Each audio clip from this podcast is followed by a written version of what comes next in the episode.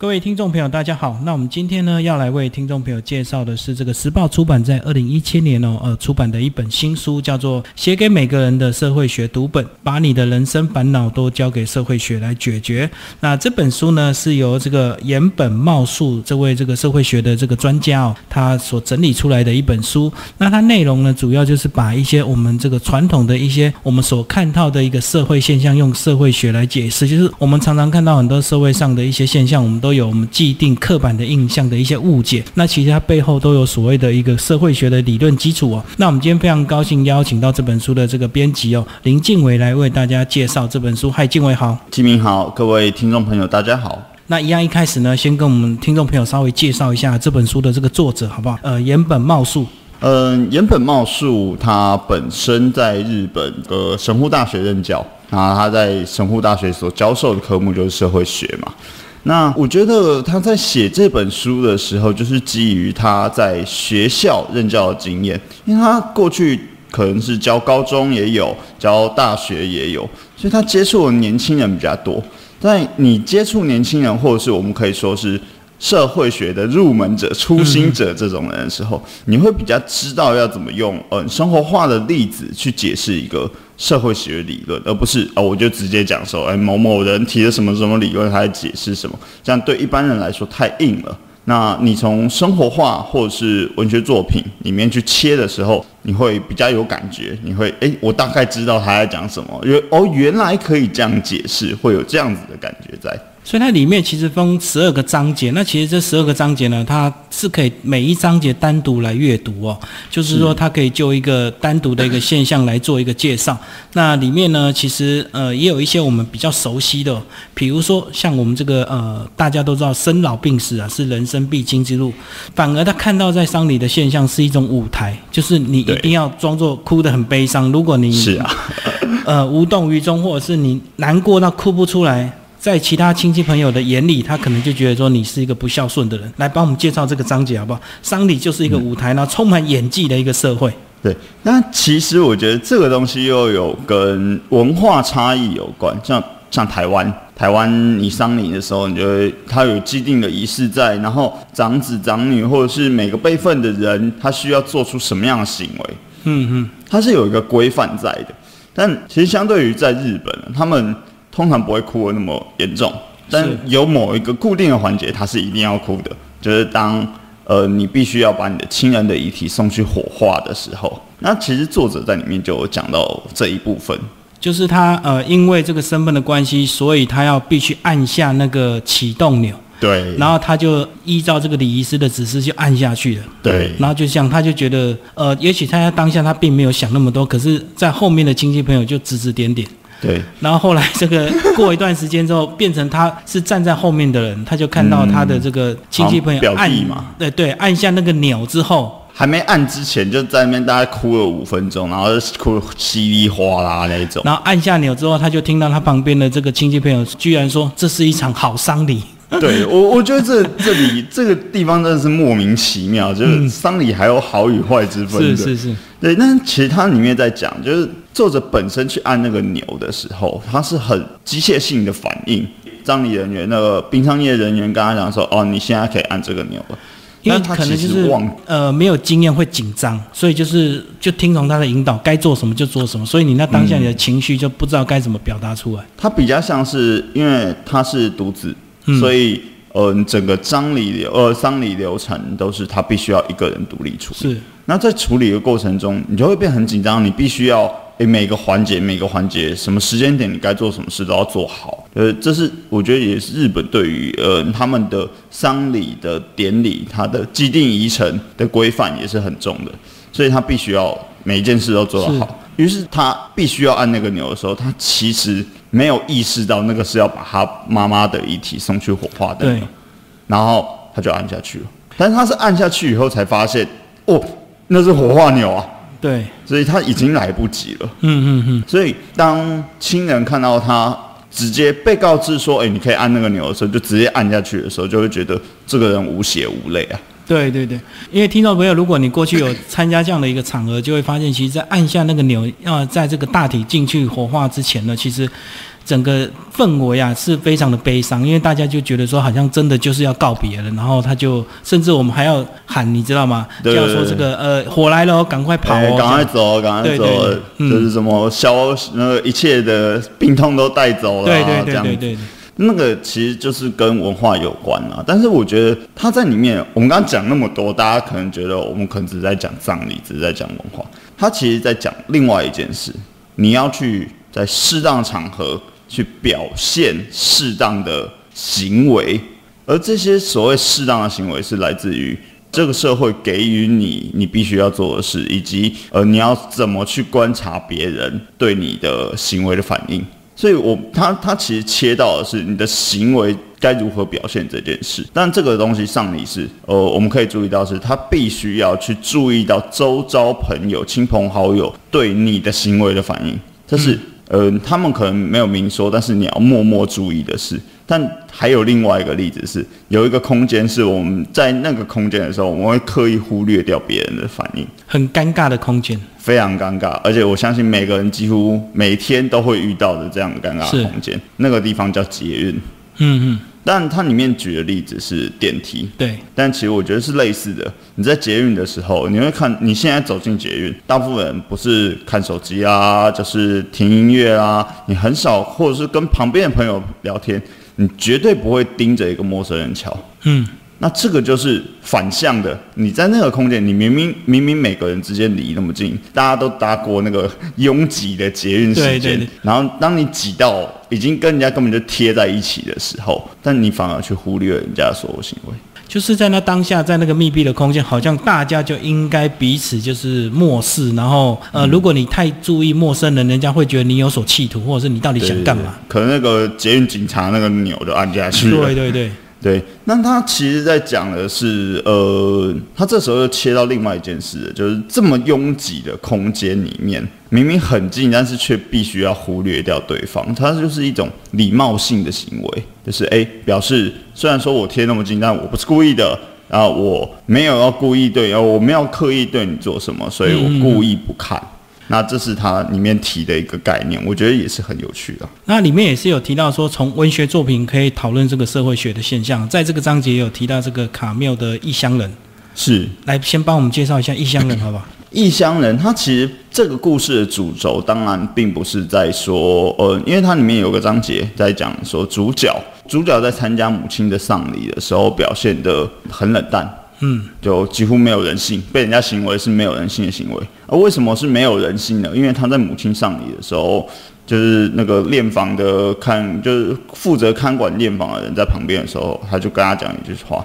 可不可以给我一杯咖啡？然后就坐在母亲的棺材旁边，喝着咖啡，叼着烟，然后抽完一根烟以后，然后再把丧礼跑流程跑完。嗯嗯，那殓房的那个人员就觉得。这人怎么这样啊？你妈死了！就是你什么还有心情喝咖啡？对，你还心情喝咖啡、点烟、翘脚。嗯，但其实对主角来说，他并不是觉得他妈死了活该干嘛的，他只是觉得生死是一个正常的流程，他就是死了，他就是再见了，所以他只要在那边陪他一下，喝杯咖啡，然后就可以送他走。嗯，他的心里其实是这样子的，但是。因为他的行为而被人家觉得他无血无泪，而导致他后来在误杀别人的时候受到庞大的指控。就是大家要用这个之前的这个冷淡无情的这个刻板印象，认为认为他是无情的人。嗯，所以无情的人什么事都做得出来。对，所以你不是不小心杀人的，你一定是故意杀人的。结果主角就在故事的结尾被判了死刑。嗯嗯嗯。当然，我必须要说，卡缪在《异乡人》里面，故事整体故事未必是讨论这件事，但是，呃，我觉得作者很聪明的应用了这个例子，就是书里面提到的葬礼，以及他自己经历过的葬礼，去对应说我们要如何，呃，在特定的场合要注意别人行为，或者在特定的场合你要忽略人家人家表达出来的动作与行为。就是你就算你不知道该怎么做，你也要观察别人怎么做，而去做出大家认同的一个行为。对，简单的来讲，就好像这个最近因为跨年结束，其实日子每一天都在过，可是因为我们赋予这个对二零一七年最后一天是很有意义的，所以你就一定要出去外面跟人家跨年看烟火。如果你一个人在家很正常的时间睡觉，反而你是不符合这个社会期待的。对，呃，但跨年其实还好啦，因为个人也是在家里睡觉。我认为在睡梦中度过这个年是最好的对，可是有时候我们无感，可是你看到 FB 那么多动态，好像大家就那一天一定要在外面，不管是狂欢，或者是看这个跨年晚会，或者是等烟火秀，好像你就一定要做什么事情。如果你是很正常的在家做你平常该做的事情，反而我们是不正常的呃，人。甚至可能会有人说啊，你都没朋友啊，你都边缘人啊。但是我觉得这个东西就是至少他不会被人家说是无人性啊。对对对比作者好一点点。嗯，那其实这个章节呢叫做“丧礼就是舞台，有充满演技的社会”。那其实还有个章节很有意思的，他讲到这个呃，他年轻的时候约一个女孩子，然后去应该是算约会吧，结果。被一个咖啡搞得他很错乱，就是两个女生完全不同的反应。帮我们介绍这个章节很有意思。那这个章节它的片名其实，嗯、开头就讲得很清楚，就叫“兴趣有高下”，然后日常生活中的异文化遭遇。嗯，但虽然说张杰名叫“兴趣有高下”，但是其实兴趣本身是没有高下。就是各位听众朋友一定要搞清楚这件事：兴趣没有高下，并不会因为你喝咖啡就真的比较高级。对，感觉比较高尚这样。对，它里面其实，在讲咖啡这个案例的时候，他是说，嗯、一般人在喝咖啡，他会有，呃，你要不要加牛奶，或是你要喝黑咖啡？对，好像就是这两种选择，一种就是纯的黑咖啡，一种就是比较重味道的加糖加奶精的。对，当然我们可以再延伸啊，是你喝的是单品咖啡还是三合一咖啡这种。那但其实作者他在讲那个年纪，他高中的时候发生的事的时候，就是说他们第一次去咖啡店，他跟那个女生第一次去咖啡店。那但作者都习惯，他就喝三合一，喝从小喝到大的啊、所以他去咖啡店的时候说、哦我要加牛奶加糖。然后那个女生先愣了一下，然后好，你要多少？我帮你加。她加了五颗糖，嗯嗯。然后牛奶也是倒到整个满杯。女生帮他倒，然后他就说：“你说可以，我就停下来。”结果他就女生就这样一直倒，一直倒，然后就真的对让牛奶整个满出来，他才喊停。对对对，那个基本上我觉得加牛奶加满可以，那个五颗糖太多了，听众朋友要小心。对，但是呃，这地方其实是在后面，有趣的地方是在后面。那后面的时候，女生喝黑咖啡，那作者本身就觉得很疑惑，诶，你都不加的哦。嗯，然后女生就回了一句：“黑咖啡才是喝咖啡最好的方式。”是，然后作者就震惊了，他就震惊了。起来了。对他想，哦，这样比较高尚是吧？好，我要学起来。然后当他第二次跟另外一个女生，可恶啊，怎么那么多女生？对，跟另外一个女生出去 喝咖啡的时候，他就说，嗯，他心里就想，我要装高尚，要学他就对对，他就喝黑咖啡。然后反而是另外一个女生加了牛奶进去，嗯，那这时候还在想，哎、这招我要，我我上次那一招我要学起来。他说，嗯，你不觉得黑咖啡才是喝咖啡最好的方式吗？嗯，反而被女生回了说，然后加一点牛奶，你可以让你可以让那个咖啡里面的苦味稍微圆融一点，然后上面结的那一层薄薄的奶膜会让整个味道变得更匀称。然后对，然后他说那个奶膜还能够有保温的效果，让咖啡不会那么快的冷却这样子。没有错，然后他就傻眼说：“ 哈哈作者第二次震惊，第二次黑人问号。呵呵，那其实这个东西在讲的是什么？你有没有发现，不管作者怎么选，他都选错的感觉。对，但其实并没有所谓选错这件事，而是作者本身的行为表示了他不知道喝咖啡，或者是不知道喝咖啡加奶或不加奶，它后面代表的是什么，或是他所能品尝到的东西是什么。所以他每一个动作都是都是学前一个人而已。对，就是看到别人怎么做，他觉得比较高尚，他就跟他学习。那他也不知道他为什么要喝黑咖啡，或者是要喝这个加糖加奶的咖啡。对于是，他就输掉了。嗯，那这个地方，呃，作者从这个案例里面，第一个要跟你讲的是，所谓兴趣是没有高下之分的。那但是第二个在讲的时候，为什么作者本身在无论是他选哪一种，他喝黑咖啡或者喝加奶加糖，他都好像输人家一局一节的感觉，是因为文化资本的问题。这里面他就去拉社会学家那个 Badiou 嗯，台湾翻译叫布赫迪尔，就 Badiou 的一个理论叫文化资本论。你所拥有的文化资本是来自于你过去学到的所有事情，而作者在这里他就缺了所谓喝咖啡的知识。所以无论你怎么去比，无论你怎么讲，你都好像输一截，因为对方永远都比你有更高的文化资本。其实这个就跟这个中国大陆现在很多在搞开发哈，然后他们的旅游景点都是把旧的遗迹啊、破破烂烂直就直接拆掉，然后盖个更新、更大、更豪华、更漂亮的。对可是它是假的，因为它是新盖的，它不是以前的那个古迹了。它就是一个模拟而已。对对，那为什么要盖更好的？我觉得你去拆掉可以啊，但你要有个理由嘛，对不对？就是比如说你要保存古迹，像现在呃，我们会说在开发观光的时候，嗯，刚好前一阵我去了台南，嗯有很多古迹都被改成嗯现代，嗯，它未必整个改掉，它就里面装修，然后去卖文创小物啊，干嘛的。但是你说到底在卖什么？他在卖古迹的美观，但是它的文化历史呢，它的文化背景呢，全部不见了。对，因为它已经变新的一个建筑物了。对，所以在这样子做，比如说台南最目前最夯的林百货嘛，那一栋整栋都是古建筑，嗯嗯，但它经过全部都在卖文创商品的时候，你会发现那古迹的价值在哪里呢？你少了一个去理解背后文化脉络的，你没有去理解后面背后文化脉络的时候，你反而没有办法好好运用这件事。就像作者不知道喝咖啡的知识，嗯，所以他无论怎么选怎么说都输人家一截，因为你只学到皮，没有学骨。对，就只会模仿这个现况，但是不知道这个加跟不加的这个差别的意义啊。那这本书为什么会在这个标题下说这个写给每个人的社会学读本，是怎么样的一个认定说，呃，这个书是适合每一个人都来阅读？嗯，这个呃，我们当初在出版这本书的时候，就是其实就像刚刚讲到作者的背景，他是属于嗯，他常常去跟年轻人交流，常常跟高中大学生去交流的状态。那其实我们在想说社会学这本书，我们在听到社会学这三个字的时候，我们都觉得啊，会不会很硬？会不会又是理论，又是很厚重的理论，然后我完全听不懂的东西？所以我们在出版这本书，为什么叫写给每个人的社会学读本？从生活化的案例，从刚提到的呃经典文学作品《异乡人》，从这几本书，我们可以先去感觉到，诶，好像这些案例跟我的生活很近，跟我过往的生活经验很近。而社会学在里面扮演什么样的角色？我提供以你一个新的观点去看这些事物。比如说，我们永远如果说没有没有这些理论诠释过以后，我们也许可以感觉到我们必须要在上礼的时候扮演的角色是什么，但是却不知道到底有什么好处，或者是为什么我要去体察别人的感觉。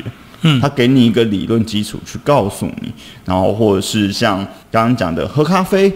就是为什么要学古而不是只是学皮就好？他就跟你讲背后是，哎、你必须要拥有文化资本，足够的文化资本，你才能去操控你的自己的行为，然后去得到别人，比如说，哎、你想要装，你想要喝喝黑咖啡，表示你希望别人你认为你很高级，那你拥有足够的资本量的时候，你才能知道要怎么去讲出哦，你很高级这件事。就是即使你是喝黑咖啡或者是喝加糖加奶的咖啡，只要你知道这个背后真正的意义，以及你自己个人真正的需求，能够很清楚的表达之后，嗯。就没有问题，而不是是。这个很自然，就是一下又被人家一下人家说什么你学那个也不是。就说什么的那种感觉。对啊，其实以前我们我还没有以前还没有这个听到这个社会学这三个字哦，以前最早就常常听到说我念社会大学，好、啊，讲这句话的意思就是说呢，一般人就是会认为说那个，当你工作历练到一段时间的时候，你真正学到的东西是在社会上学到的，而不是在课本上学到的。是。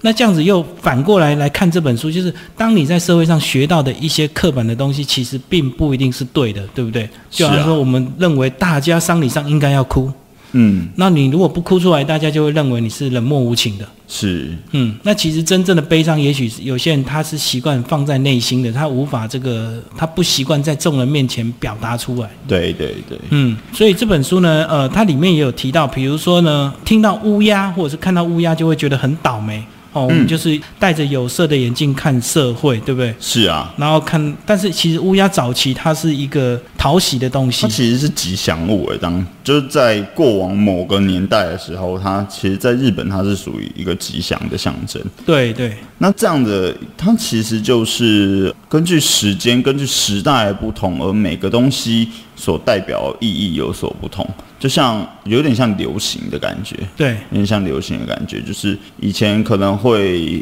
我们学生时代，我们可能会做定做裤，对，然后那时候是觉得是流行，可是如果以大人或教官的角度来看，就是觉得你是叛逆的，你是这个不乖的小孩这样。对对对，所以其实它会变成一种呃，你如何去跟随时代，或者是你如何去看出这个时代所需要你表现出来的样子，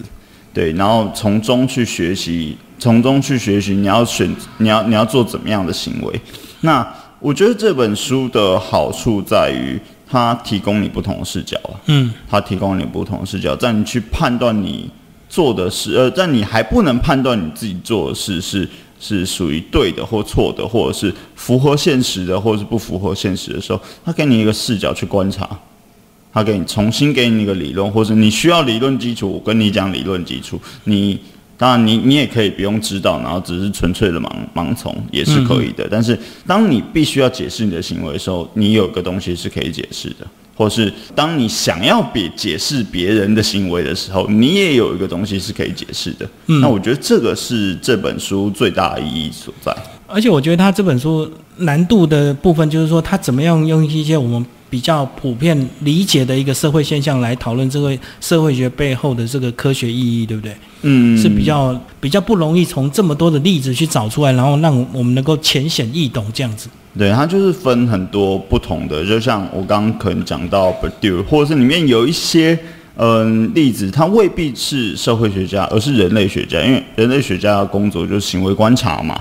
对，他可能是引用这些理论去做背后的论述啊。像其实我们刚刚有聊到说，这个在一些密闭空间哦，有时候我们人就会感觉特别不自在，就是对你很怕你有一些动作就被误会，对不对？对所以比如说像在电梯或者是在拥挤的捷运或者是公车上，好像唯一就是说低头划手机是最安全的一个方式，对对对，因为你对着任何一个人看，也许你是无意识你在想事情，可是对方他也许就觉得你对他有什么意图。像我如果以前呢、啊，我在挤公车的时候，我我觉得我们最安全男生的这个方式就是，你就手好好拉着拉环，因为如果你手是放在身体下面，如果不小心这个拥挤被触碰到，嗯。诶，也许女生就误以为说你在摸她这样子。对，所以现在都会说搭捷运，当然手一只手一定要去拉拉环扶把对然后另外一个是抓住杆子，这个是最安全，你两只手都没有空闲，就不会被误会。或者是把你的手紧抓住你自己的包包，嗯。因为一来也是因为捷运很紧啊，你可能包包会掉，就一个手抓包包，一个抓抓，一个手抓杆子，这样子你就不会被误会你是咸猪手。但是其实刚才讲电车例子的时候，我们刚刚讲的是礼貌性忽略这件事，我们不去看眼神嗯人家。但是其实这时候我们再把电车拿出来讲，是那个拥挤的环境，他在讲的其实是为什么你在拥挤的环境里面会特别觉得不舒服。是，就是嗯，当然空气不流通也是一个也也是一个可能性啊。但是其实最重要的是，其实人和人之间的距离啊，你去观察你自己的生活，你会亲近的人，你会愿意离他近一点，是你会愿意靠着他。但光是碰到陌生人这件事，你就会觉得我没有那么想碰到你。那这件事，你有没有去想过为什么？就其实我们都有感觉，嗯但是我们不知道怎么解释。所以他这里面是引美国的人类学家，他的名字叫爱德华霍尔。那霍尔的理论，他去观察说，为什嗯、人和人的距离必须要保持在什么状态下才是最好的？它里面大概分成四个，呃，一个叫公共空间的距离，大概在是三点五公尺，三点五公尺以外。然后跟陌生人，但是你必须要跟他有所交集的距离，在一点二公尺左右。所以你会发现，你跟你办公室老板，你办公室老板的桌子通，呃，老板的桌子通常都很大。然后当他坐在椅子后面，而你站在前面的时候，大概就是一点二公尺。那这一点二公尺的距离，就是让你们之间没有那么亲近，但是听得到对方讲话，你也可以稍微看得到对方的动作。那接下来下一个距离就是四十五公分以上，我们可以想象大概就是一只手伸出去的空间。那这个距离的话，就是你跟他可能是朋友关系了，所以你愿意让他离你近一点，但是还不到让他碰你的状态。嗯，那最近所谓最近的距离是什么？十五公分以内。十五公分以内，那几乎是脸贴脸了。那你可能跟谁也会有这样的距离呢？呃，跟你的小孩、跟你的家人，或是跟你最亲密的呃男朋友或女朋友，是你才能保持这个距离。那他把这四个四个等份距离划分出来以后，你就会发现说，为什么我们在电车上面会觉得那么焦躁？因为电车上面大家都互相贴着，那绝对已经是最近距离了。那完全你没有办法觉在那个状况下，你无法觉得舒服，因为你觉得我就是想离你远一点。嗯，所以我觉得这一点就是我刚刚讲到如何把理论去看生活的行为，我觉得这这个地方就很有趣。那当然，它里面有提到所谓十五公分的距离，除了是最亲密的距离以外，还有另外的状况，就是它是一个交战距离，准备要打架了，是准备要打架。比如说，呃，你有看动物星球频道的话，你就会看到两只可能公鹿或是公狮在准备决战之前，他们会先站很近很近，然后停住。然后下一秒就开始攻击，嗯嗯，那是一个宣战的宣言。没有在看动物星球频道也没关系，去看 NBA。你看每个球员要打裁判以前，不都跟他贴超近吗？然后脸对着他，然后眼睛狠狠的瞪着他，狠狠的瞪着，而且一定要脸贴脸。我也不知道这是什么，但是以前我们都会觉得我们那个看起来很凶，但是我们无法解释。但其实它是动物行为啊，就是我要贴你最近，所以你要跑都没得跑。然后我就准备要打你了。那我我觉得用人人类学的角度去诠释人的行为，我们刚刚说，其实它未必全部都是社会学理论。就从这个地方去跳脱去讲，从人类学去讲到人类行为，然后从你了解这个人类行为以后，你就可以知道自己为什么在电车上或是很挤的电梯里面你会那么不舒服。所以我觉得这是这本书有趣的地方。其实像我们有时候如果看电影啊，有时候这个跟旁边如果坐着一个陌生人呐，嗯，即使你这个手肘碰到手肘，你就会感觉不舒服。你光碰到就直接缩回来了。对，所以你是你如果去看电影，就会发现说，其实大家都喜欢自己坐一个位置，左右两边最好都是空的。嗯，很很不喜欢就整排挤在一起，然后大家左边也碰到陌生人，右边也碰到陌生人那种感觉。对，然后我在跟朋友讨论的时候，我会发现一个很有趣的例子，这大。大概只有男生可以理解，男厕的小便斗不是一格一格的吗？对，如果没有人很多在排的时候啊，你一定会去选择旁边没有人的那一格，就是左右边最边的。对，那你你你会你现在去回想，男性观众们可以回想一下为什么？就是你有没有想，你有没有发生一样的行为？就是你可以选择旁边没有人那一格的时候，你一定会去选择它，而不会去靠在。旁边有人那一个，对，就是你很习惯就去会找这个左右边都没有人的去上。那如果这个左右边都有人，中间只剩下一格，一般人都不太喜欢，就感觉说好像上个厕所这个左右边有人是很尴尬的一种行为。因为那个是属于最私密的行为，嗯，所以你就不会想要在陌生人旁边。对我觉得，所以其实我觉得从这个理论，你就可以去思考你生活中很多行为。但是我觉得。你要应用这个理论的时候也很也很方便，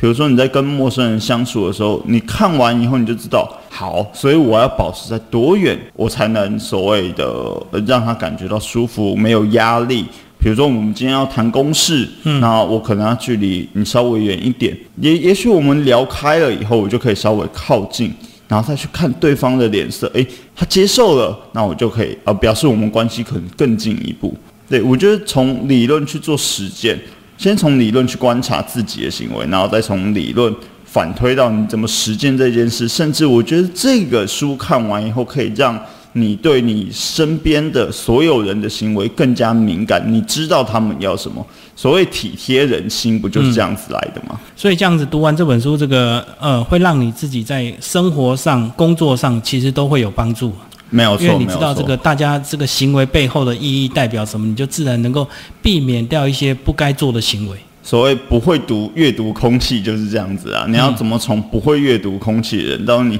会阅读空气，然后慢慢知道整个不管是生活还是职场上，你都可以有更好的人际关系的发展。对，所以这个呃，听众朋友如果对这本书有兴趣的话，写给每个人的社会学读本哦，是由这个时报出版岩本茂树这位社会学专家所做的一个最新的一个作品哦。那其实里面章节蛮多的，听众朋友可以有兴趣，其实可以用社会学来解读文学，也可以来解读电影哦，然后也可以用社会学来解解释这个带着有色的眼镜。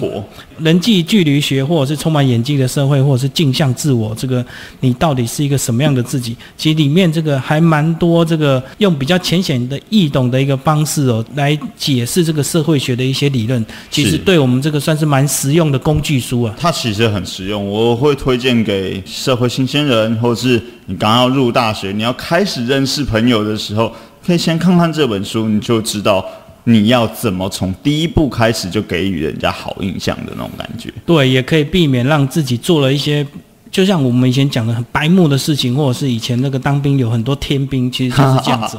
因为他很多事情他不了解，那他也没有细心去观察说之前的人为什么这么做，然后他就自己用他的一个方式来做，其实到最后呢，就很自然会造成这个人际关系有一些问题。对，会有一些摩擦。我们如何去避免掉这些不必要的摩擦？所以我很喜欢他的这本书上面的 slogan。他说：“社会适应不良吗？你只是没有读懂社会学而已。”对，如果读懂之后，就不会有适应不良的问题。好，谢谢我们的静伟帮我们介绍这本书。那时报出版，听众朋友如果有兴趣，欢迎找这本书来读。谢谢，谢谢。